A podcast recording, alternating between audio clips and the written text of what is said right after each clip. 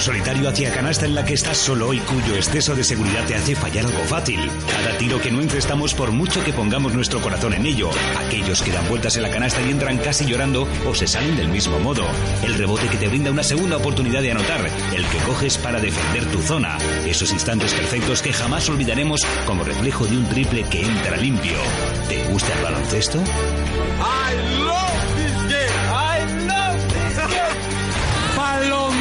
¡Baloncesto!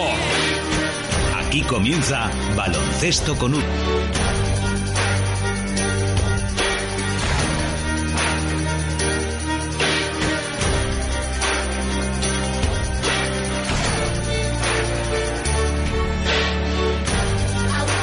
Volvemos a las, a las ondas de Radio Torrente en la 27.3 de la frecuencia modulada, con muy buenas noticias del baloncesto femenino, torrentino y valenciano, pero no tanto del masculino, en especial del Valencia Basket, que ha cosechado dos derrotas este pasado fin de semana, sobre todo la primera en Grecia, que han hecho encenderse todas las alarmas y han colocado a su entrenador Jaume Ponsarnau en el centro de la discusión entre los aficionados a través de las redes sociales. Luego les hablaremos de este tema. Para acompañarnos en el programa de hoy. Tenemos a un buen amigo, me hace mucha ilusión tenerte aquí, eh, compañero de retransmisiones de baloncesto en la 99.9, Pedro Navarro, aunque es más conocido por sus retransmisiones del Valencia Club de Fútbol, primero en Radio Now y después en la misma 99.9. ¿Cómo estás, Pedro? ¿Qué tal, Julio? Un placer también. Es, es, eh, la verdad es un placer estar aquí contigo. Hacía tiempo eh, que no compartíamos Mm, sí. eh, el micrófono y es un placer estar aquí contigo en tu programa, aquí en Torrente. En parte te he invitado también para que, pues si puedes ayudarme y decirme, a ver, en el programa qué podemos mejorar con tu experiencia, pues siempre nos vendría bien. ¿eh? Papel y boli me traigo y yo voy anotando aquí. Seguro que bueno que el examen está bien, notable alto seguro. Muy bien, muy bien. También volverá hoy, tras una semana de ausencia, nuestro especialista musical, Xavi Sánchez, recién aterrizado del Festival de Cine Fantástico de Sitges, del que también nos contará alguna cosita. Queremos repasar la trayectoria de nuestros equipos habituales y tener tiempo al final para analizar con más detalle los problemas alrededor del Valencia Basket, sin olvidarnos de nuestras dos propuestas musicales de cada programa, así que cuanto antes, allá vamos. Hay un nuevo programa en Radio Torrent. ¿Qué dice? Sí, sí, y de básquet. Se llama Baloncesto con Ubi. No, por Dios. Madre mía. ¿Quién ha dicho esta meme? Es demencial. Es vergüenza ajena. ¡El diablo anda suelto! ¡Que no! En Radio Torrent llega Baloncesto con V, un programa donde tendrás toda la información del básquet local masculino y femenino, así como de la escuela de básquet, de las últimas noticias del Valencia Basket y por supuesto de toda la actualidad del baloncesto en general, incluyendo Euroliga, NBA, selecciones, tanto para chicos como para chicas, además con música, invitados y sorpresas. Cada lunes a las 19 horas en Radio Torrent tienes una cita en el 97.3 de tu dial. Baloncesto con V. Que sí, que sí, con V. Extraordinario. Hiciste del deporte un arte. Sabes taparte en la zona contra avalanchas de. Nuevas victorias para el Unió Básquet Femení de Torrent, con el Carva Cadete venciendo a domicilio al Nou Básquet Femení de Castelló por 40-55. Y el Senior en un partido muy disputado en el pabellón del Vedat al Pilar por 57-55. Un encuentro tras el que pudimos hablar con el entrenador torrentino Ismael Salguero, que nos ofreció su opinión sobre el partido y el arranque de la temporada. Bueno, estamos con Ismael Salguero, entrenador del eh, senior de Unión Basque Femenil de Torrent, ¿no? Que acaba de disputar su segundo partido de la temporada, ¿no? Con victoria sobre el Pilar, ¿no? ¿Tus impresiones sobre el encuentro? Eh, son encuentros el principio de temporada donde más que el partido en sí, ganar o perder, buscamos sensaciones. Un equipo hecho a base de gente muy joven y gente muy, muy veterana que hacía años que no jugaba. Entonces es bu- buscar sensaciones, conjuntar al equipo, que se encuentren cómodas. Evidentemente, bueno, el hecho de ganar le da ese plus a las jugadoras de, de- de confianza. Bien, lleváis dos partidos, dos victorias, ¿no? Algo ha mejorado respecto al año pasado, ¿no? ¿Qué es lo que ha mejorado y qué es lo que os faltaría por mejorar? Bueno, con respecto al año pasado acabamos muy bien, jugando la final de trofeo Federación. Para mejorar, pues nos falta algún, alguna jugadora que, que complemente el equipo. Porque hay jugadoras que asumen muchísima responsabilidad y las jugadoras veteranas mucha carga de, minutos y se lesionan con facilidad. Mm, estamos contentos, estamos muy contentos, los jugadores están contentos y al final, pues bueno, a partir de ahí nosotros vamos a, como siempre digo yo, a creer, creer, crear, lograr. Bueno, tenéis patrocinador nuevo este año, ¿no? Eh, ¿Eso os ha servido también para conseguir eh, pues más jugadoras que se impliquen en el proyecto o nos faltaría un poquito más, no? El, que tengamos patrocinador eh, para nosotros es súper importante porque no es solo un patrocinador, hemos conseguido varios patrocinadores para todos los equipos del club. Eso significa que algo se está haciendo en Torre, bien o mal, no soy quien lo debe decidir, pero se está, se está moviendo el baloncesto en Torre, masculino, femenino. Y eso hará también que aquellas jugadoras que estén en, la comarca, se queden sin equipos o quieran algo más, puedan venir aquí. un poco tenéis la puerta abierta a la incorporación de nuevas jugadoras. Solo tenemos un hueco. Ah, Solo tenemos un hueco y no somos un club de decir a la gente que, no, que nos sigue. Pero bueno, queremos ser una referencia en la comunidad, sobre todo en el Horta Sur. Estás escuchando Baloncesto con V en Radio Torrent 97.3 de tu dial. Pues ya lo saben, si hay alguna jugadora senior eh, que no tenga equipo y esté buscando pues por aquí, cerquita de Torrent, eh, Unibasque Femení de Torrent, un proyecto serio y está, eh, tiene algún hueco para poder incorporarla. Por su parte, pues el Junior estará jugando justo ahora en estos momentos en el eh, pabellón del Vedal contra las escuelas no, perdón, el pabellón de no, juegan fuera en Valencia contra las escuelas pías en partido aplazado a hoy lunes, ¿no? Que se disputa pues allí en la cancha rival, ¿no? Hablando ya de los chicos, pues no tuvo suerte el junior del Nubasket Torrent en su enfrentamiento contra el Godella el domingo por la mañana un encuentro del que pudimos disfrutar en el pabellón de Levedad y en el que los chicos de Ramón Luján empezaron muy bien, llegando a disponer de ventajas de hasta ocho puntos en el primer cuarto, pero a partir del segundo los visitantes le dieron la vuelta al marcador, más intensos en todas las facetas, en especial en el rebote, hasta imponerse por 85-101. En las gradas pudimos saludar a Ana Gómez, la jugadora del Valencia Basket, que acude siempre que pueda a ver a su hermano Fran o Francesc Gómez, dorsal 30 del equipo torrentino. Tampoco tuvo suerte el señor de Marc Torres, que perdió por muy poco en su visita precisamente a Godella, con un marcador final de 55-49. Sí, quería preguntarte, Pedro, si alguna vez habías venido aquí a ver el baloncesto a Torrent, al pabellón, o a lo mejor ahí en Picasen, que yo sé que tienes allí tu segunda residencia. Sí, bueno, pues eh, la verdad es que no. He tenido el placer de venir a Torrent muchas veces, pero sí que es verdad que tengo pendiente ver, un partido aquí, porque ahora estamos hablando de Godella, sí que Godella sí que conozco muy bien el pabellón del, del Godella pero en el Torrent he tenido ocasión de ver un partido y la verdad es que lo tengo lo tengo pendiente porque Torrent es una es una ciudad fantástica y, bueno, la verdad es que tiene muy mucha pues mucha riqueza de, equipos y, bueno, es una la verdad es que es una, una cuna importante de deporte dentro de, los municipios de, Valencia. Cuando más gente vienes en el eh, que se llama Memorial Pascual Chuliá, un torneo de pretemporada junior, que vienen normalmente grandes equipos, por ejemplo el Valencia Basket, el Juventud suele venir siempre y tal, las primeras canteras. El equipo que mejor situado tenemos en las clasificaciones es precisamente el Junior, ¿no? Que está en la misma categoría del Valencia básquet y que el año pasado llegó a jugar el Campeonato de España. O sea, que buena cantera entonces. sí, sí, hay mejor cantera que eh, equipo profesional senior por el tema de siempre, que es el económico. ¿no? o sea, que luego, pues, eh, formación de jugadores que luego, pues, volarán, ¿no? Los pajaritos a otros equipos. Eso es igual, otros equipos o hacen su vida, ¿no? Que también es el problema de la gente, pues, que, claro, pues acaba casando, buscando un trabajo en otra ciudad y, claro, entonces ya es mucho más difícil continuar con la práctica del baloncesto, ¿no? Vamos ahora con la canción que ha escogido nuestro invitado, Pedro Navarro, que no por ser muy, muy conocida, nos cansaremos de escuchar nunca.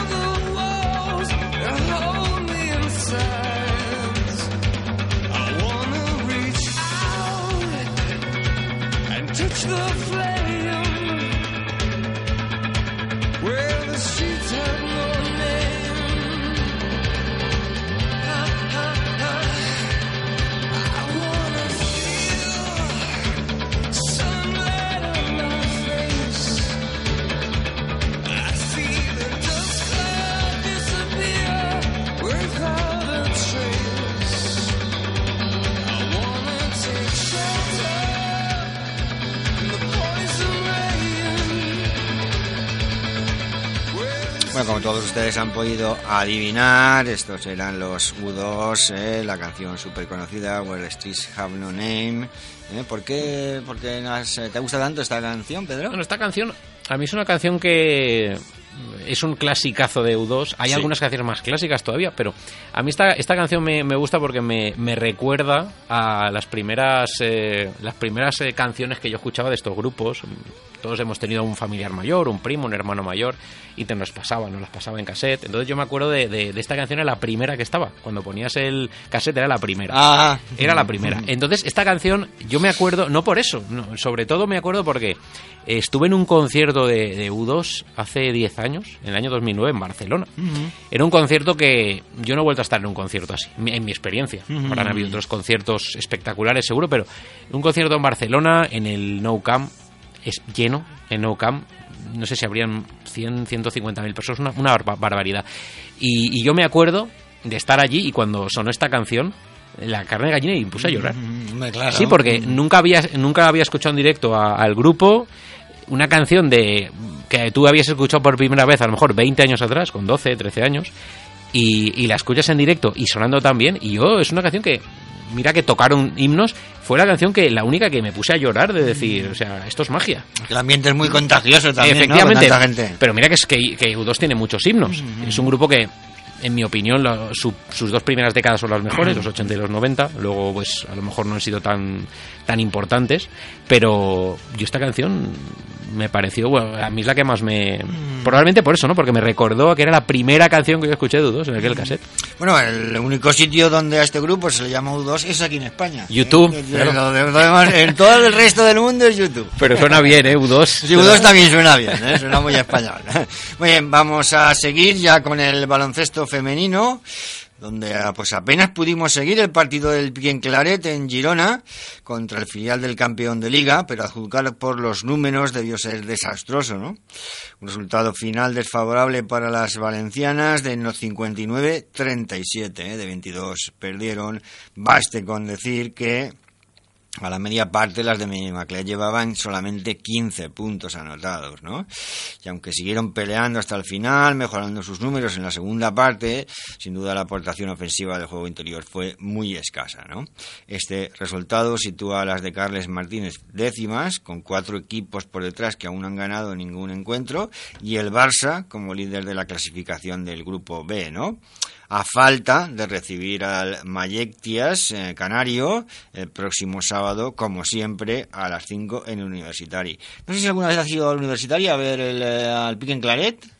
Pues al pique en Claret he estado, pero no en un partido entero. Ah. Sí, alguna Mm, vez sí. He estado eh, un- viendo algún partido, pero nunca nunca entero. Sí, sí. Y Mm. sí que lo conozco, sí. Buenas instalaciones. Sí, ha estado un año o dos en el pabellón de la Malvarrosa, que es un pabellón muy flojito, la verdad, ¿eh? Y ahora ha vuelto al Universitari, y claro, pues ha vuelto también la afición, porque, claro, está mucho más accesible, está muy céntrico, y así la gente puede ir mucho mejor, ¿no? Vamos ya con el Valencia Básquet femenino, ¿no? Que consiguió dos victorias esta semana pasada, ¿no? A diferencia de los chicos, ¿no? El miércoles consiguió la victoria contra Araski en Vitoria por 61-69 y el domingo en casa ante el Campus Promete, ¿no? Costó doblegar fuera de casa a las vascas, algo que no se consiguió hasta la segunda parte. Lo mejor es que escuchemos a la capitana valenciana Ana Gómez. Sí, la verdad es que sabíamos dónde veníamos, sabíamos que era un campo muy difícil contra un equipo que, que viene haciendo las cosas muy bien y, y éramos conscientes que teníamos que estar los 40 minutos bien. Sí que es verdad que en el último cuarto quizás hemos estado más acertadas, decisiones más correctas, pero, pero bueno, un partido muy duro, un partido muy complicado para nosotros que al final pues nos llevamos la victoria a Valencia. Bueno, durante la semana hemos estado eh, mirando el partido y sabíamos que a lo mejor el rebote de ataque era, era clave, nos ayudaron en el último cuarto y, y bueno, hemos sabido, eh, como te he dicho, eh, buscar las mejores opciones y ahí hemos estado. En Radio Torrent, en el 97.3 de tu dial de la FM, baloncesto con V. También podremos escuchar en ese programa a la joven jugadora eh, Raquel Carrera, ¿eh? sus impresiones, una jugadora que a pesar de ser del Valencia Basket, está precisamente cedida allí en Araski, en el club vitoriano. Sí, bueno, ellas, como ha dicho Ana, han tenido los momentos más acertados y han tomado buenas decisiones. Y bueno, nosotras hemos intentado defender como hemos podido, pero bueno, es un gran equipo y sabemos que va a estar arriba y hemos trabajado muy bien. ¿Tu equipo? Sí, sí, mi equipo. tu equipo es Araski, pero tu equipo de origen es Valencia, así que hoy supongo que sensaciones, bueno, pues diferentes para ti. Sí, bueno, yo pues no estoy evidentemente contenta porque mi equipo ahora mismo es Araski y yo quiero ganar con Araski, pero me alegro por Valencia y que les vaya muy bien. Baloncesto con V, con Julio Santa Fe.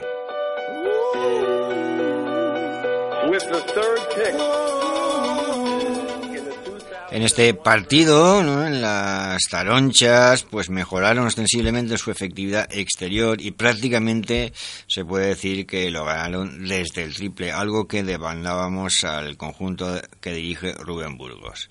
Y el pasado domingo, ayer domingo, festival en La Fonteta contra un campus promete muy debilitado por las bajas y que acabaría encajando un 76-32, ¿eh? para regocijo y disfrute de los eh, numerosos aficionados que nos congregamos en La Fonteta. ¿no? Vamos a escuchar las impresiones del técnico valenciano Rubén Burgos.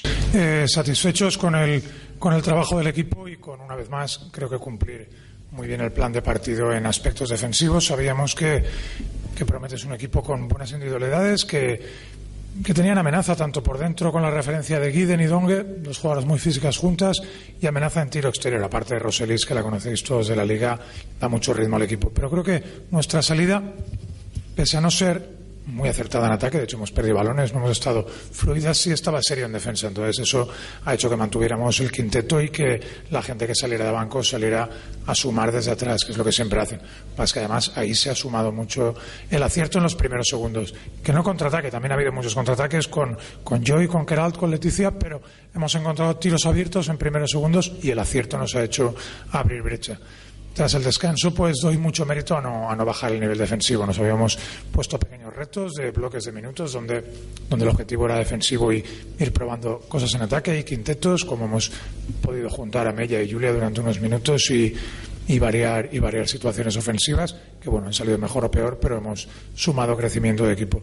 El resultado al final es satisfactorio, es primera vuelta, todo lo que sea sumar puntos y brecha de average es bueno y un poco lamentar en el partido, pues la lesión de Ani Calvo, que no, no, sabemos el alcance, la de Hanna Ramansi, pues es un esguince, tiene el tobillo bastante hinchado, pero bueno, vamos a ver en las siguientes horas la evolución. Sí, se está viendo mucha diferencia entre los partidos de casa, ¿no? En la Fonteta y los de fuera, eh, donde pues en la Fonteta se gana con suma facilidad y fuera se sufre bastante más, ¿no? ¿Es esto a lo mejor una trampa del calendario o crees que es el efecto Fonteta y si crees que a lo mejor va a poder afectaros eh, mentalmente? Bueno, yo al equipo lo he visto muy muy metido, muy convencido y muy concienciado del trabajo, tanto en los partidos de casa como de fuera. Tampoco creo que podamos ahora mismo eh, hablar de una tendencia o de una, de una serie de resultados cuando fuera habido el Open, que era fuera para todos, y solo el partido de Araski. Pero bueno, sabemos que eh, primero ponemos en valor cada victoria, las de casa y las de fuera, y que fuera de casa es duro. ¿eh? En Vitoria, pues el equipo salió a pelear y sin excesivo acierto, pues lo sacó por carácter.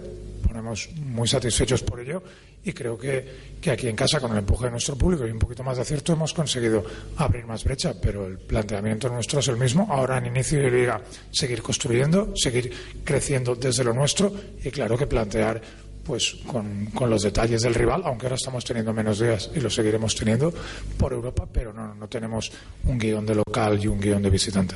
Los partidos salen como salen y hay que sacarlos y adaptarte a veces a ellos. Estás escuchando Baloncesto con V en Radio Torrent 97.3 de tu dial.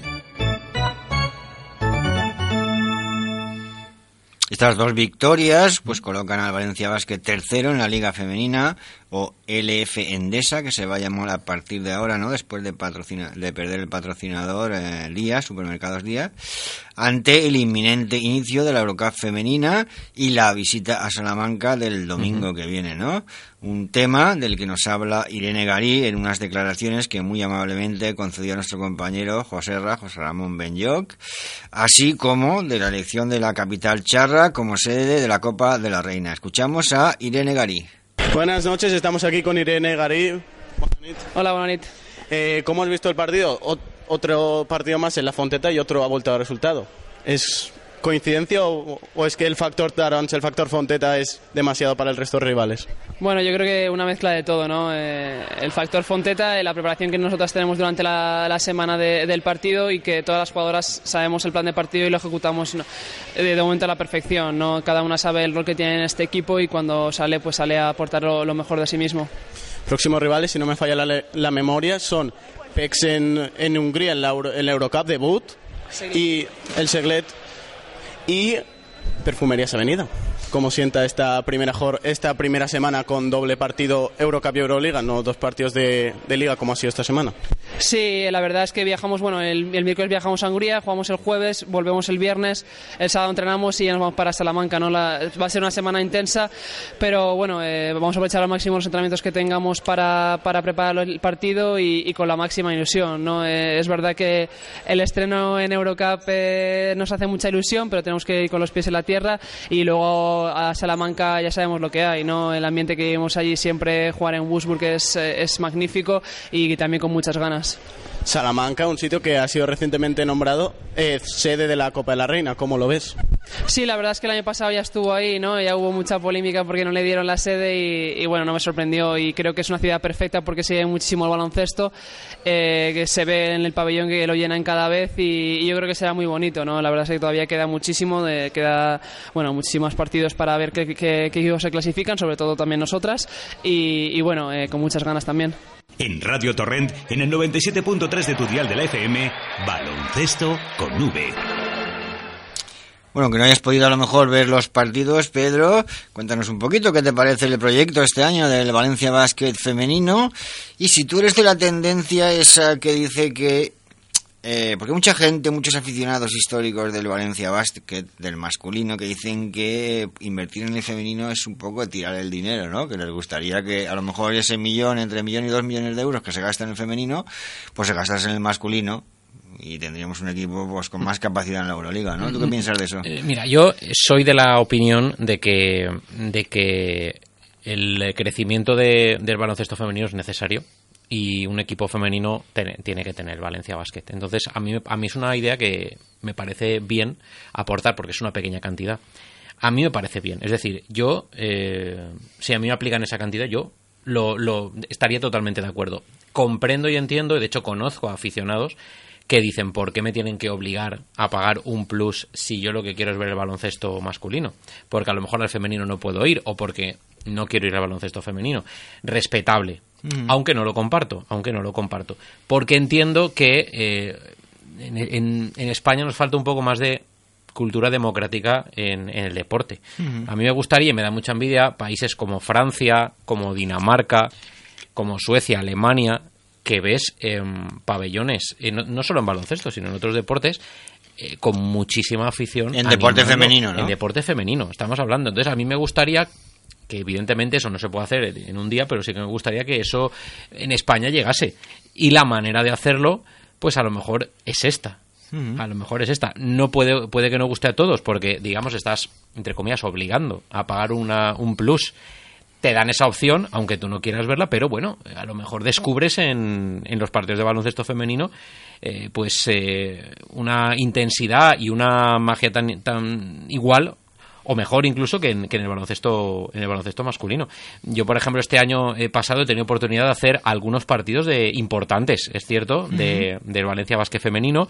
Recuerdo la, la Copa de, de la Reina, recuerdo las, eh, los cuartos de final y las semifinales de Liga y eran partidos súper emocionantes, súper emocionantes. Es cierto que en el baloncesto femenino tal vez tengamos un pequeño problema y es que hay mucha diferencia entre los equipos poderosos y el resto, mucho más que en el, en el baloncesto masculino. En, en la ACB, un equipo de la parte baja, teniendo un gran día, puede derrotar al Madrid o al Barcelona. Ahí tienes el San Pablo Burgos que está Claro. compartiendo liderato. sí Pero tú sabes que en un gran día de inspiración te coge un, no sé, un Bilbao, te coge un, un, un Obradoiro y es capaz de, de plantar cara al Y te da un meneo si hace falta. En el baloncesto femenino eso es imposible. O sea, tú te coges un equipo del 10 para abajo y viene el Salamanca y le gana el 40. Mm. Es imposible. Entonces, esa diferencia es cierto que esa falta de competitividad genera pues que a lo mejor mm, partidos no tengan mucho interés, ¿no? Y es cierto que falta eso. pero Mm. es lo que dicen, ¿no? En dinero torrons. Cuando más Sí. dinero, pues más competitividad en los equipos. Hombre, el tema de los abonos que comentabas antes también, ¿no? El tema es que, claro, eh, no hay abonos, se venden todos, ¿no? Y entonces, pues claro, eh, cuando tú vendes todos los abonos, pues puedes poner un poco cláusulas que podríamos considerar, hombre, yo no lo considero abusivo, pero bueno, cláusulas como que la gente se queja, como que te suben el pase porque eh, también tienes acceso al femenino, ¿no? Claro, si, cuando tengamos el pabellón nuevo, que esperemos que no tarde mucho, a lo mejor dos o tres añitos, pues a lo mejor allí, si sobran abonos, sí que a lo mejor ya no van a poder hacer eso, ¿no? Sí que a lo mejor habrá un abono conjunto, un abono de masculino y un abono de femenino. Pero mientras la fuente esté completamente llena, que todos los abonos están vendidos, pues es lógico que el club diga, eh, si quieres abono, incluye el femenino, Sí, y, no, si no, y si no, no lo compres. Es así, es así. Yo, yo creo que la decisión no es mala, ¿eh? del club no es mala, porque no tiene otro remedio, también es verdad, no, no es mala. Y lo que me preguntabas del equipo, eh, para mí hay un salto de calidad importante esta, esta temporada, esa Sí. ficha yo creo buenos, buenas jugadoras, todas suben el nivel del año pasado. Y yo creo que, que, bueno, estaba viendo la clasificación antes cuando la estaba repasando, el segundo mejor ataque después de Salamanca. O sea que en ataque estamos muy bien, equipo poderoso. Vamos a ver si somos el tercer equipo. Yo creo que vamos a ser el tercer equipo de España. Y a ver si le podemos plantar cara a Girona o a Salamanca en, en algún partido. Por lo menos darles alguna sorpresita, ¿no? Sí, que no nos, ganen, estaría que no mal. nos ganen de 20, Mm, como pasaba el año pasado en, en algunos partidos que jugamos contra ellos. A ver si este año pues, estamos ahí, ¿no? Estamos a, pues plantándoles cara, ¿no? Hasta el final, estando cerquita. Muy bien, la semana que viene eh, hay dos salidas muy difíciles para el Valencia Basket femenino, ¿no?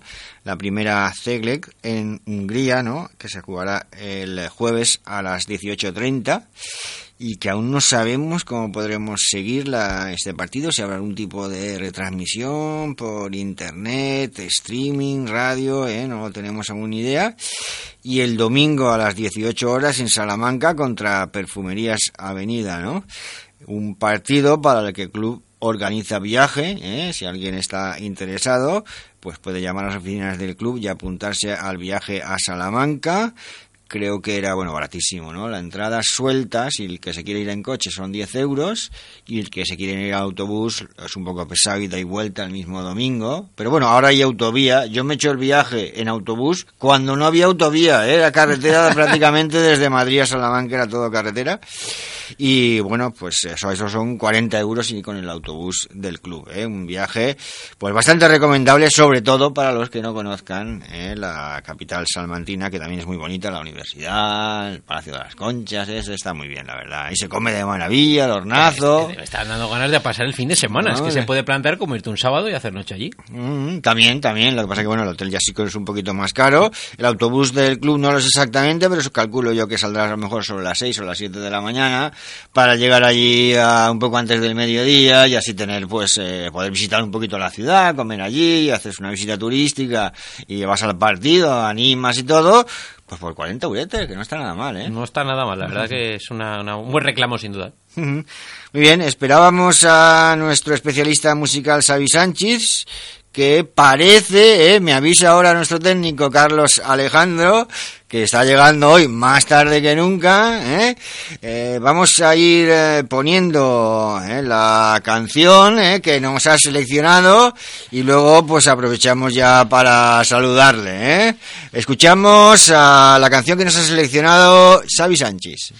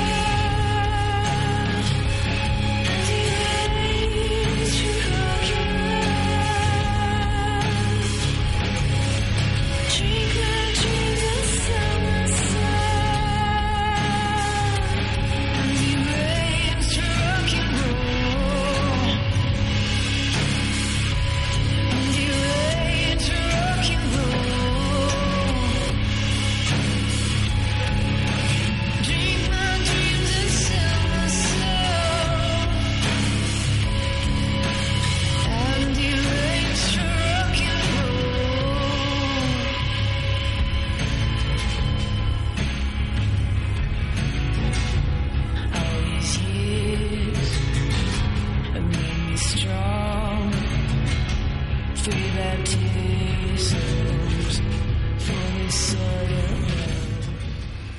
Esta era la oscura Chelsea Wolf, ¿eh? su canción de Ranger for Rock and Roll. Cuéntanos un poquito sobre esta artista, de dónde es y en general, también por qué te gusta más, te gusta más esta canción suya.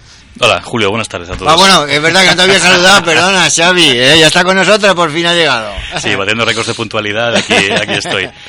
Bueno, pues Chelsea Wolf, artista californiana, eh, qué raro, ¿eh? Que traigo una, una artista Hombre. que viene de California, que un porcentaje muy alto vienen de allí. Hay mucha cultura musical, hay mucho talento y muchos medios para salir adelante con el tema de la música. Y bueno, pues un artista que lleva una década haciendo, haciendo muy buena música, muy conocida en el mundo underground y lo más...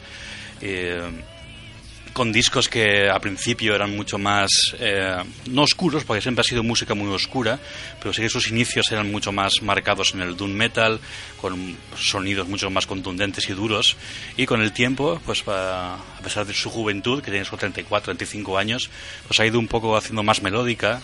Recuerda mucho este último disco a los discos de P.G. Harvey, y bueno, a mí me ha encantado. La verdad es que ¿Cómo se traduciría esta canción? ¿The Ranger for Rock and Roll? Pues no lo sé, la verdad. Es arreglos o algo sí, así, ¿no? Sí, sería como esos los desajustes del, del rock and roll, ¿no? Y es casi como es una deconstrucción del rock and roll, pero llevado a su, a su terreno. Bueno, muy artista muy interesante y muy recomendable. Sobre todo este último disco, que es para más a mentes un poco más que no están acostumbradas a escuchar este tipo de música. No está, Es- tan- no está a lo mejor tan cañero, ¿no? Pero sigue teniendo su punto oscuro, sí. ¿eh? Sí, sí, sin duda. Y esta es la canción más animada del disco, que lo para que los oyentes no saquen despavoridos por el tema. Pero sí, mucho ambientes muy, muy oscuros, escenas muy densas, y muy, muy recomendable. También acabas de llegar del eh, el Festival de Cine Fantástico de Sitges, ¿no? Ahí hemos estado cinco días viendo películas por un tubo, apenas sin dormir y aprovechando el tiempo que estamos allí para poder ver pues cine que habitualmente es muy complicado ver en cines normales o incluso en televisión.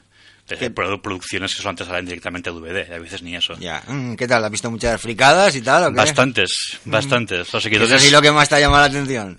Pues me llama mucho la atención eh, una película norteamericana y una ir- irlandesa. Fueron las que dos me, me- han gustado. Una de ellas que juega con, eh, con el temas de trastornos de doble personalidad. Muy bien hecha, muy bien realizada. Que tema psiquiátrico está muy de moda últimamente, ¿no? También Sí. con la película está Joker, ¿eh? Tal vez, sí, sí, Mm. tal vez. Pero eso lo llevan a un, a un punto más, más de ciencia ficción y más, más extremo, y más ha llevado al terror. Y lo otro es una comedia. Una ambientada también con temas sobrenaturales, pero una, una comedia. Me recuerda mucho Monty Python. Mm. Eh, también recomiendo mucho. Mis- Los seguidores de mis redes sociales verán que en mis en próximos días publicaré un listado de las películas y una pequeña reseña Mm. para que las para que la puedan seguir y algunas puedan eh, verlas a través de pues, Mm. casi que por descarga porque es complicado de otra forma ver ese tipo de películas. Sí, Pedro, eh, Chelsea Wolf es casi seguro que no la conocía, yo desde luego No, tampoco, no, yo no. ¿eh? La verdad es que eh, tengo, tengo amigos que saben mucho de cine y que seguramente lo, lo Mm. conocerán. Pero bueno, estaba pensando en ese ranking que, bueno, si lo vas a ordenar del 5 al 1, o sea, en plan la. Sí, hago un de- ranking de siempre de a más. 0 al 5, hago puntuaciones de sí. las películas, sí, pues la gente, si tienes un, de un 3 para arriba, sabes que más o menos vale la pena, Mm. vale la pena verla, sí. Eh, recuerda a nuestros oyentes cuál es la revista donde la revista electrónica donde escribes. Bueno, estuve escribiendo para Spreading the Sound. Ahí pueden seguir algunos artículos escritos sobre, sobre música. Las publicaciones han bajado mucho últimamente porque hay poco tiempo para poder escribir. Pero bueno, a través de mi, de mi Twitter y mi- que prometo el Twitter darle un poco más de Ah, a vida. ver si es verdad, ¿eh? Arroba MrHater13, no lo Correcto. has cambiado. No lo he ¿eh? cambiado, sigue Mm. siendo Mr. Hater 13. Te voy a agregar, ¿eh? Ahora, ¿eh? Perfecto. Luego os mencionaré también cuando pongamos el iVoox del programa, ¿eh? Perfecto, ahí pueden seguir un poco mis, mis críticas y mis iras de olla. Bueno, se acabó un poco la parte bonita del programa, la más divertida. Vamos a entrar a hablar del Valencia Basket, ¿no? Eh, Del masculino. horror, ¿no? Me ¿vale? voy. La parte oscura, ¿no? Sí, también, bastante oscura, ¿no? Yo habría titulado, ¿no? Pues, por ejemplo, Naufragio en el Pireo, ¿no? Podría ser un buen titular para expresar lo que pasó el Valencia Basket en su segundo partido de Euroliga el viernes, pasado en Grecia, ¿no? Contra Olympiacos, un encuentro que empezó mal, con un parcial de 0-11, ¿no? 11-0. Continuó mal y acabó peor, ¿no? Perdiéndose por 89-63, ¿no? Incluso peor estuvo que en la jornada, en la primera jornada contra el CSK en casa, que ya también fue un desastre, ya lo hablamos tú y yo, Xavi, ¿no? Correcto, sí. Vamos a escuchar las impresiones de Jaume Ponsarnau. Ok, ha, ha pogut passar el partit, eh, molt malament, hem fet molt malament la primera part, el parcial d'11-0 ha sigut ja ridícul, ens hem equivocat, hem, hem fet moltes coses malament en aquell moment durant tota la primera part. La primera és esforç, sacrifici, intensitat, activitat, coses bàsiques. Després, conceptuals, podem parlar de moltes coses que ens falten millorar, però la primera és, és que, que doncs, alguna cosa amb la mentalitat del partit no ha sigut adequada. Moltes voltes ha hagut, els jugadors estaven un poc perduts en el camp. Bueno, i, ja estem 0-2, no? I, I sabíem que teníem que aprendre a estar en aquesta competició i ja estem aprenent amb sang. I el que passa és que doncs, hi ha moments que hi ha un desconcert, no? I que no tenim solucions encara als moments, no tenim solidesa, tenim molts jugadors que els estem integrant, sempre avui al camp hi ha hagut jugadors que més o menys estaven integrant i vulguis o no això ens ha, ens ha, ens ha condicionat, no? I bueno, eh, hem d'aprendre i, ja, i aprendrem l'únic que passa és que, que, bueno, que estem veient que estem, tenim que aprendre fent-nos mal no? com, com derrotes com la d'avui o com la d'altre dia del Gesca però si aquest és el camí no, no, no hi ha cap me- mena de dubte que l'hem d'aprofitar Baloncesto con V, con Julio Santa Fe. With the third pick in the 2000 Pues sí, en la Euroliga son dos derrotas vergonzantes, ¿no? Vamos, farolillo rojo, muy destacados, ¿eh? Eh, y la gente se empieza a poner un poco nerviosa, ¿no? ¿Crees que hay motivos, Xavi? No, no creo que haya motivos, sinceramente. Hemos perdido de paliza, ¿vale? Pero contra el mejor equipo de Europa y contra otro equipo que seguramente será el tercer o cuarto presupuesto más alto de, de- de toda la Euroliga. Entonces, me preocupa más la falta de, de competitividad del equipo, ¿no? Que no haya sabido competir en ninguno de los dos partidos de Euroliga. Pero bueno, eh, no quiero que sea para encender las alarmas. Creo que entra dentro de lo normal. La temporada pasada con Ponsarnau ya vimos cómo el equipo fue de menos a más. Prim- la primera parte de la temporada nos costó mucho arrancar jugando mal. Y lo importante es que Ponsarnau tampoco pone paños calientes a la derrota, ¿no? Lo ha dicho, ha, ha- ha usado la palabra Clarísimo. ridículo, ¿eh? Lo ha- Mm. dicho claramente. Entonces, bueno, creo que a partir de ahí se puede construir algo más. Es evidente, Pedro, que no tenemos una plantilla tan buena, ni como el CSK, ni como el Olympiacos, ni por asomo, ¿no? Pero mucha gente a lo mejor está criticando la composición de la plantilla, ¿no? Es verdad que a lo mejor, pues para poder competir con estos equipos deberíamos haber fichado, sobre todo a lo mejor algún alero, ¿eh? Un que es lo sí. que nos faltaría, ¿no? Alero anotador. Vale, un Anotador. alero anotador, efectivamente, ¿no? Luego lo haremos porque en Barcelona también se perdió prácticamente por lo mismo, ¿no? Pero bueno, tampoco para hacerlo tan mal, ¿no? Tan mala plantilla como para perder de treinta y pico contra el Ciesca y contra el Olympiacos no tenemos, ¿no, Pedro? ¿Qué te parece? Bueno, a ver, yo, mm, yo es que eh, estoy en una línea muy parecida a la de Xavi porque yo creo que Ponsarnau el año pasado nos demostró, yo creo que a, a mí por lo menos yo lo vi así, yo era muy crítico con Ponsarnau al principio de temporada, de hecho yo fui de los que pe- no pedí, pero pensaba que lo iban a, que lo iban a Sí, echar. sí. no Nosotros también aquí en el programa llegamos también un par de decir, jornadas este- en las este- que parecía este que lo echaban. a, pesar de que es una gran persona, porque coincidimos que Ponsarnau es una persona que logro es fabuloso, pero pensamos que no. Y pues nos dio un, un tortazo en las narices y demostró que, bueno, que sacó rendimiento al equipo y al final, eh, campeones de la, de la Eurocup, eh, semifinalistas de la, de la Liga CB, se cumplieron los objetivos. Yo este año confío en que eh, podemos hacerlo igual. Yo creo que este equipo tiene margen de mejora y yo confío en. Es pronto para decirlo, pero yo confío en que este Jordan Lloyd sea un jugador que dé- nos dé el rendimiento de Matt Thomas. Yo con que de ese rendimiento me, me conformo. No, quiero que meta 30 estuvo puntos. Claro, sí, no, no, va- no queremos que meta 30 puntos todos los partidos porque es imposible. Porque no estaría en el Valencia Basket. Se iría o a la NBA o se iría al Fenerbahce o al CSK. Pero que nos meta 15 puntitos, 15, 18 puntos, lo que hacía Matt Thomas. Yo creo que si conseguimos eso, vamos bien. Del resto de fichajes, yo sinceramente creo que ninguno mejora lo que teníamos el año pasado, sinceramente. Creo Porque que. Will Thomas es muy difícil, ¿no? Claro, Will Thomas, es que no tenemos un jugador del nivel de Will Thomas. No hemos fichado porque Endure es un jugador defensivo. Brock Motum, vale, australiano internacional. Jugador serio también, Pero es un jugador que venía- viene de un equipo donde tenía minutos residuales. Es un jugador de 10 minutos. Hmm. Y aquí queremos verlo 30 minutos. Para jugar 10 minutos. Entonces yo, mm, en ese aspecto, mm, no me atrevería a decir que es mejor plantilla que la del año pasado. Yo creo que es una plantilla del mismo perfil. Pero lo que sí que creo es que se le puede sacar más rendimiento. Eso sí que lo creo. Y creo que vamos a ver un Valencia Basket mejor. No sé si va a dar para meternos en, entre los ocho primeros. No Es quiero decir que no, porque difícil, luego ¿eh? Muy difícil. Muy difícil, muy difícil. Pero yo creo que para quedar farolillo rojo hay, hay peores equipos. Evidentemente. equipos. Vamos, Creo que sí. Mm. Bueno, veremos, ¿no? El eh, domingo se mejoró la imagen en el encuentro contra el Fútbol Club Barcelona, pero también se acabó perdiendo, ¿no? Por 97-94 y con Mirotic en plan estrella, ¿no? Su dinero les cuesta también, ¿no? Pedimos disculpas por la calidad del audio que vamos a escuchar del entrenador Taroncha, pero es lo único que hemos podido conseguir. A- algún detalle de, de cali- mejor calidad en alguna ejecución al final, cosas de, de un equipo que está creciendo y que tenemos y también un poquito más puntos a nivel de comunicación en defensa. Y, y bueno, y, y pocas cosas más, ¿no? Ellos son muy buenos, el partido ha tenido mucho ritmo, creemos que es la única manera de jugar al Barça y bueno, Estás escuchando Baloncesto con V en Radio Torrent 97.3 de tu dial. Sí, no sé si vosotros eh, lo habéis visto el partido o tuvisteis problemas con la retransmisión que parecía que se cortaba a veces, ¿no? Durante algunos tramos del encuentro. Sí, durante ¿eh? el viaje de vuelta a Valencia lo pude ver a través de un dispositivo móvil y sí, se cortaba muchas veces la, emisión. yo pensaba que era a lo mejor mi conexión, Yo pero no, pensaba creo eso. que era de origen, ¿eh? Mm, Pensaba que también al verlo en un dispositivo móvil había problemas de conexión, la autopista y cobertura y demás, pero Mm. parece ser que había Mm. era algo generalizado. Sí, muchos cuestionan sobre todo el quinteto final, ¿no? Con Sí, la final. falta de un par de minutos el marcador señalaba igualdad 88, ¿eh?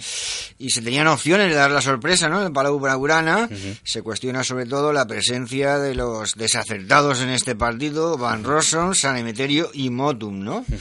Que probablemente en los dos últimos casos pues no había alternativa posible, ¿no? ¿Qué te parece a ti, Xavi? Sí, todos pensábamos que a lo mejor los últimos ataques de, de Valencia Basket, pues que a lo mejor haber usado a Dornecan como cuatro en lugar de, de Motum, que Dornecan está haciendo un partido bastante bastante correcto y Motum hizo un partido desastroso, pues igual hubiera sido mejor opción para, para el equipo.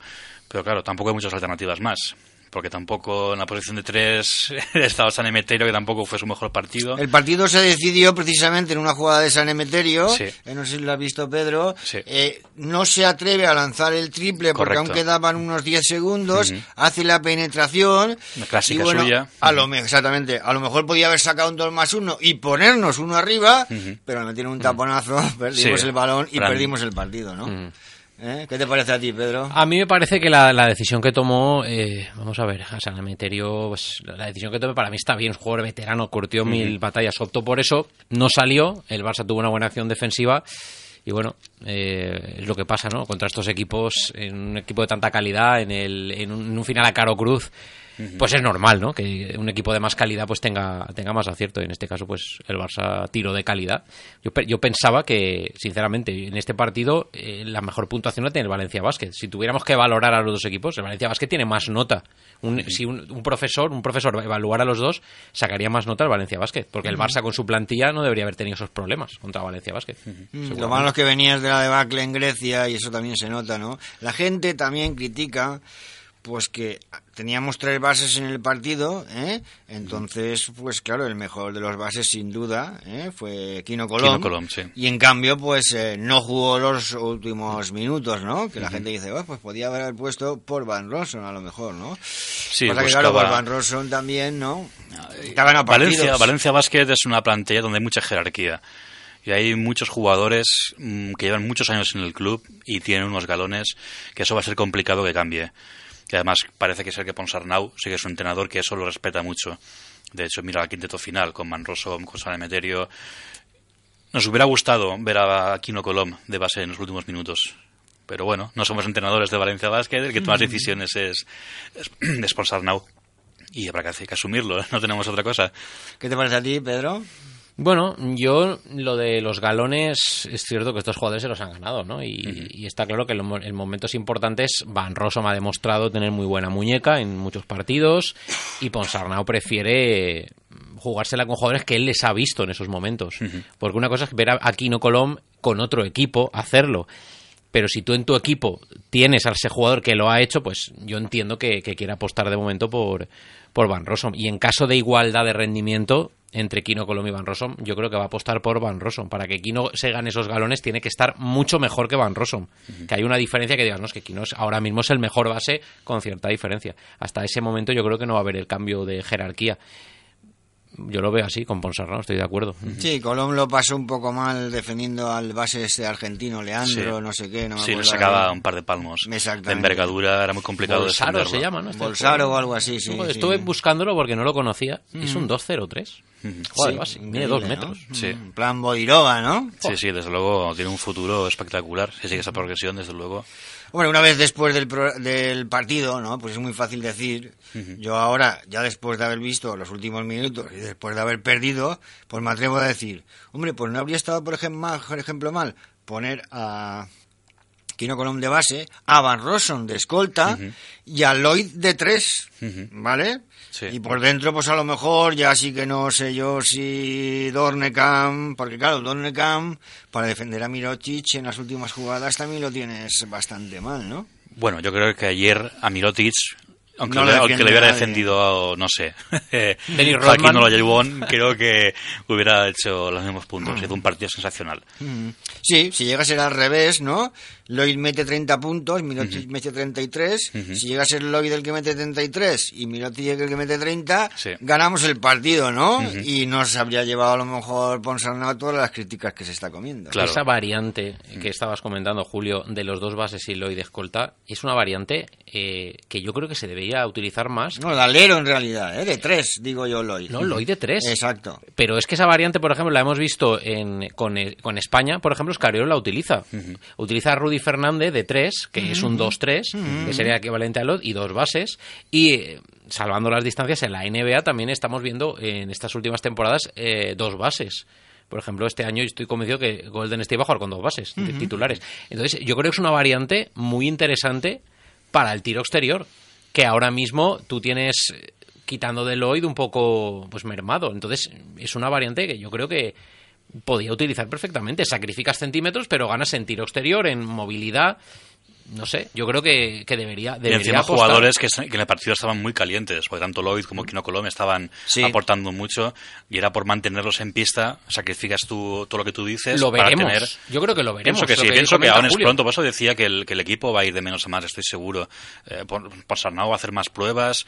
También me hubiera gustado a lo mejor otra alternativa, haber puesto a Mike Toby y a Doblan- a Boyet Dunlevich En de un momento 4 de de, 5. de pareja interior, sí. Sí, si Motu no estaba rindiendo en los últimos minutos, pues prueba. Ha jugado la temporada pasada, jugado algunos minutos con, con esos dos jugadores de 4 y de 5. Ujú. Tú le es un 4 Por realmente. lo menos creas dudas en el equipo rival, ¿no? Efectivamente, no sé, y Ujú. tienes más alternativas, el Dubi abierto, no sé.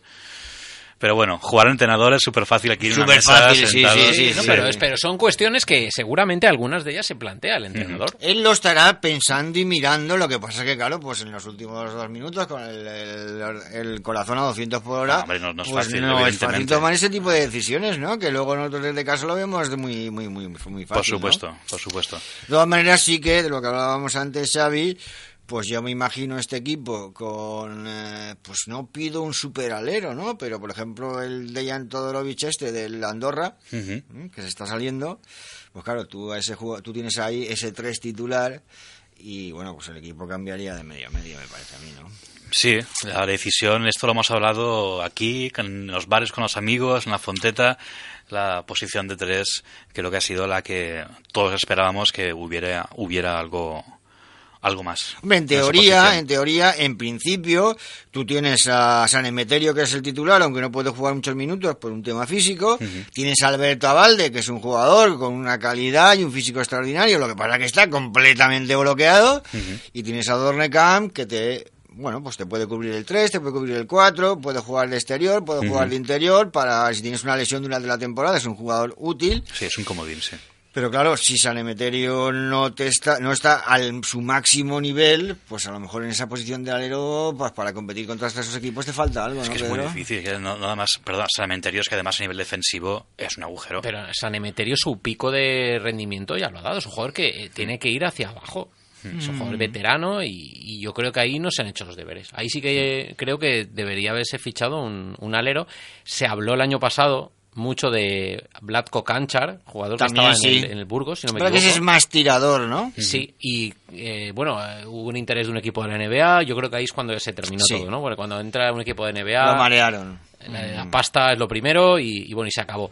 Y yo creo que ahí no se hicieron los deberes. Ese alero no lo tienes porque San Emeterio no... El, el San Emeterio de este año no va a ser mejor que el del año pasado. San Emeterio el año pasado te gana algunos partidos contra los grandes, Pero, ¿eh? la- pero el- los años pasan y, y a, a alto rendimiento se nota. O sea, un- ser un poquito menos que el año anterior se nota. al- al- Sí, yo creo que veremos la mejor versión de San Emeterio, la veremos a partir de, de marzo o mayo por ahí. Mm. Abril, creo que es al final de temporada es cuando él creo que va a dar su, su mejor, su mejor eh, versión. y Hasta- regulándolo, regulándolo. Exactamente. Es una eso- plantilla amplia. Eso, ¿no? voy a Pues- decir, eso voy a decir.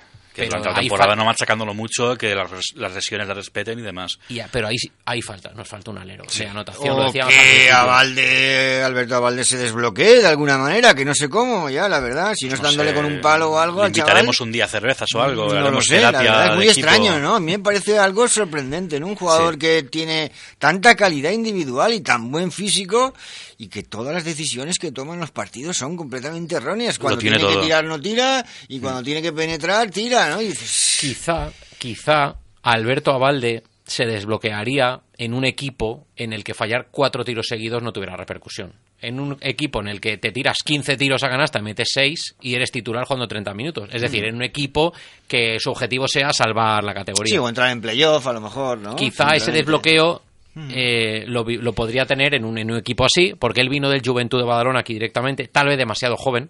Mm. Yo creo que el Alberto Valde del Juventud todavía no era un jugador... Bueno, estuvo un año cedido, ¿no? En el Juventud y luego ya vino, ¿no? Sí. Después de ficharlo. Pero no vimos en el Juventud un Alberto Avalde maduro de meter 20 puntos. Era un jugador en crecimiento. Prometedor, sí. Exacto. Eh, no llegó a explotar. Entonces yo creo que al, al- a Valde le faltó eso. Le faltó explotar en un equipo en el que tú puedes fallar tres tiros y no te vas al banquillo.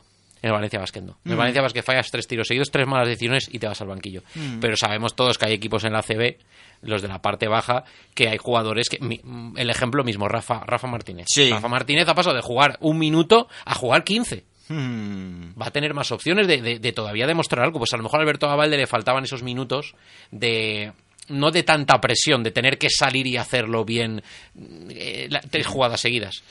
Quizá, quizá le, le falte eso y ese, ese bloqueo no sé yo si se va a desbloquear. Yo no tengo esperanza. creo, por creo lo que es un el- trabajo que también de la- el club debe, debe de mirarlo y trabajarlo. Aspecto psicológico. El aspecto psicológico de, los jugadores, que creo que a, a este nivel de competición y de, y de profesionalidad, creo que los clubes deben de tomar eh, ese tipo de medidas y tener un servicio, un gabinete de, de psicología para que los jugadores hablarlo con ellos y poder tratarlo. Porque yo estoy seguro que Alberto Valde es un tema mental, porque lo, tiene todo. Tiene físico, tiene técnica, tiene, tiene todo para poder para poder rendir más de lo que está haciendo. Ujú. Entonces pienso que no estaría mal que parte del club se dedicara un poco a trabajar ese tipo de aspectos. Ahí tuvimos la mala suerte que se nos lesionó Luis Olaverí, que era el jugador que estaba en mejor forma, ¿no? Sí, ¿Eh? sí. La Lo metía todo ¿no? en los anteriores partidos. A lo mejor con esa pequeña diferencia hubiéramos ganado en Barcelona, ¿no? Yo creo que sí. Ujú. Creo que ese puesto de cuatro con, con Laverí hubiera sido determinante a nuestro favor. Sí. A ver si no tiene para mucho el francés, ¿no? Entre la pésima imagen y resultados en la Euroliga y estos errores tácticos eh, que se han convertido en derrotas, por lo menos para la apreciación de muchos aficionados en la ACB, en finales apretados, ¿no? En eh, Bilbao y en Barcelona, pues los hay que ya empiezan a pedir la cabeza del técnico catalán. Sí, ya estamos sí, ahí. sí, sí. Madre mía, qué, qué, qué maravilla. Es bastante previsible, ¿no? Aquí cuando se pierden dos o tres partidos seguidos se pierde la cabeza. del la gente ¿no? pierde la perspectiva con mucha facilidad. Julio. Yo es que no, no lo entiendo. Nosotros seguimos confiando en que cogerá, cogerá el timón y lo conseguirá remontar el tema, ¿no? Sí, no creo que quedemos octavos en la Euroliga. Creo que estaremos en una posición Pero por lo menos pelearlo, ¿no? pelearlo y creo que la imagen del club y del, y del equipo va a cambiar. Y de seguro. menos a más. Sí, sí, de, de menos. menos a más. Siempre es mejor un equipo de menos a más Claro. que de más a menos. Siempre es mejor empezar mal y acabar bien que empezar súper bien y acabar mal. Y perdóname el ejemplo otra vez de lo que hace Scariolo, que es cierto, son competiciones pequeñas, pero que hace España siempre. Ujú. Empiezas mal Sí, y sí. acaba bien, siempre. Claro. Ponsarnau, confiemos en que esto sea lo peor de la temporada. Tenemos el ejemplo de la temporada pasada. A punto estuvo de liquidarse a Ponsarnau en el partido de Tenerife, perdiendo de forma lamentable 30 puntos. Estuvieron a punto de tirarlo y el equipo supo reaccionar, creció de sus errores y aprendió. Y acabamos una temporada muy, muy, muy, muy, muy buen estado. ¿Y cómo acabó Idorreta? Eh, Tenerife no entró en playoffs, eh. Racha creo que tuvo... Sí, en- parecía que se iba a salir y al final... Sí, sí, estuvieron con líderes durante muchas, muchas jornadas. Y creo y- que luego perdieron 5 o 6 partidos seguidos, una barbaridad. o Ujú. Estuvieron un mes y medio sin Sí. ganar, fue una cosa ya... Yo creo que Quino Colón sí que va a ir entrando cada vez más en un rol más preponderante, ¿no? Debe La gente a lo mejor no lo sabe, pero Quino Colón es el fichaje que pidió Ponsarnau. Ujú. A cada entrenador, normalmente en una temporada, cuando lo ha hecho bien, Le conceden. conceden un fichaje, efectivamente. Y este fichaje, es decir, él no pidió a Motum, él no pidió a Lloyd, él no pidió a nadie, él pidió a Quino Colón. ¿Mm? Bien, y a lo bien. mejor ahora lo está introduciendo poco a poco para que no se note tanto que es su ojito derecho, ¿eh? Eso también, para que el resto de los bases no se le enfaden, en fin. Bueno, gestionar un vestuario de 14 jugadores debe de ser muy difícil con esos egos y demás. Si Ponsarnau piensa, eh, considera necesario que esa es la forma de hacerlo, pues bienvenido sea. Muy bien, los dos próximos partidos en casa, ¿eh? el viernes a las 9 de la noche contra el EFES turco, que ganó la ganó por un punto, ¿eh? 106-105 al Alba de Berlín. Ojito al Alba, empezó muy bien, ¿eh? El Sí. equipo de Aito, yo pensaba que iba a ser una de las cenicientas y empezó ganando la primera jornada de 20, ¿no? Y está ahí, ¿eh? Aito, ¿eh? la mano del entrenador. Y, el, y Aito el Alba no tiene ¿eh? tampoco un equipo muy diferente al del año pasado. Sí. Y luego el domingo a las 18.30 el eterno rival, Unicaja, ¿no? Poco estos dos partidos, me parece a mí que empezarán a marcar el futuro de los Taroncha, ¿no? En este arranque de la temporada. Bueno, De nos ganar, viene- si puede ser los dos, los dos, y si no, por lo menos uno o dos derrotas, las de la Fonteta, ¿no? Es probable, es probable que, que fallase adelante al mes de, al mes de octubre. Vamos a ver, FS Pilsen es un equipo también, año pasado fue Subcampeón. subcampeón. Sí. Ojo con FS Pilsen, que tampoco es que venga aquí un equipo turco de los de Mm. aquel... No ha o sea, habido a haber mucho cambio en la plantilla también, ¿no? ¿O qué? Sí, creo que muchos jugadores han, han salido y demás, pero Mm. igual. Tiene el equipo base, sigue manteniéndolo y va a ser muy, muy complicado. Sobre todo porque en cuanto el partido no empiece bien, empezarán el run run, empezarán las- los miedos y demás del equipo, que aún no está con esa confianza para a- afrontar un partido que se pone cuesta, cuesta arriba. Y vamos a ver, partido muy, muy complicado. Y contra Unicaja, pues yo creo que ahí eh, sí que el pique ya natural que hay entre Unicaja y Valencia, esa tensión, nos va a ayudar a que el partido Claro que está muy gane. bien últimamente también. Sí, ¿eh? también empezó como la temporada, chata ¿eh? y... Ya también, sí, sí, sí, que habían cambiado prácticamente toda media Sí, plantilla. De los sí. españoles han cambiado todos. Sí, muchos fichajes nuevos, le costará adaptarse. Pero yo creo que Unicaja sí que pues, vamos a, a ganar el partido. ¿Qué parece, Pedro? ¿Ganaremos los dos partidos o por lo menos uno? Yo confío más en ganar el de Unicaja. El, el F es... Es que el F es para mí es el nivel... un 0-3 ya empieza a ser deprimente, Vamos a ver, ¿no? yo, No, pero con- Si te hablo con el corazón, ganamos. Si te hablo con la cabeza, el F es para mí es un equipo del nivel del CSK y de Olympiacos. O Mm. más que Olympiacos incluso. Es el subcampeón de Europa. Mm. Es un rival de los Bueno, potentes, de los perdió la cinco, seis primera jornada, sufrió muchísimo para ganar en casa la segunda. Mm. Pues si le damos, le tocamos un poquito la cara el Vamos viernes, a ver, no sé si están nerviosos. Vamos a ver, vamos a ver. Vamos a ver, ojalá, pero es que en Euroliga equipos eh, que digas eh, son de tu nivel y les tienes que ganar sí o sí, es Mm. que yo creo que hay 4 o 5. Los Sí. demás son de tu nivel o más. Sí, yo creo que Ponsarnau tiene margen, pero aún así, por ejemplo, dos derrotas lo dejarían Sí, severamente sí. tocado, ¿eh? Sí, estoy seguro que si se pierden los dos, eh, no va a ser nada bueno para, para nadie, ni para la afición, ni para la plantilla, ni para el entrenador. Efectivamente, ¿no? Vamos a ir terminando, ¿no? Hablándoles de la alegría del pasado viernes por la noche que nos la dio el Tau de Castelló, ¿eh? que logró su primera victoria en una remontada fantástica ante el Lleida en Lev Oro, pues, acabó ganando por 68-64 y en la que además el valenciano Josep Puerto pues fue protagonista, ¿no? Con tres triples en el último cuarto, no es un triplista, pero bueno, esta vez los metió, colaboró a la victoria de su equipo de esta manera pues los castellonenses pues consiguen abandonar la última posición que ocupaban en la clasificación, ¿no? Todo lo contrario pasó en Alicante, ¿no? Perdieron eh, por muy mala suerte, perdió la imbatibilidad el equipo alicantino, una desgraciada derrota en casa por un punto 74-75, que, ¿no? que es lo que más duele, ¿no? Contra el Mallorca, además, un rival, los vecinos, ¿no? De las, de las islas, ¿no? Y que demuestra un poquito también la igualdad que hay en la segunda división, ¿no? Empieza a ponerse, parece más interesante cada vez la Leboro, ¿no? La Leboro, eh, cada vez eh, vamos viendo, y hay muchos equipos que han estado en ACB. El Mallorca Ujú. estuvo en ACB, creo. No, el- era el Menorca el que estuvo en ACB. Sí. El Menorca, acuerdo. Pero Lucentum, un clásico, haya jugado playoffs, y ahí hay varios equipos que, que bueno, que, que tienen sus opciones, ¿no? Entonces. Yo creo que no ser un favorito claro y marcado ayuda, porque no tienes esa presión de tienes que tú eres el favorito, tienes que sí o sí estar arriba.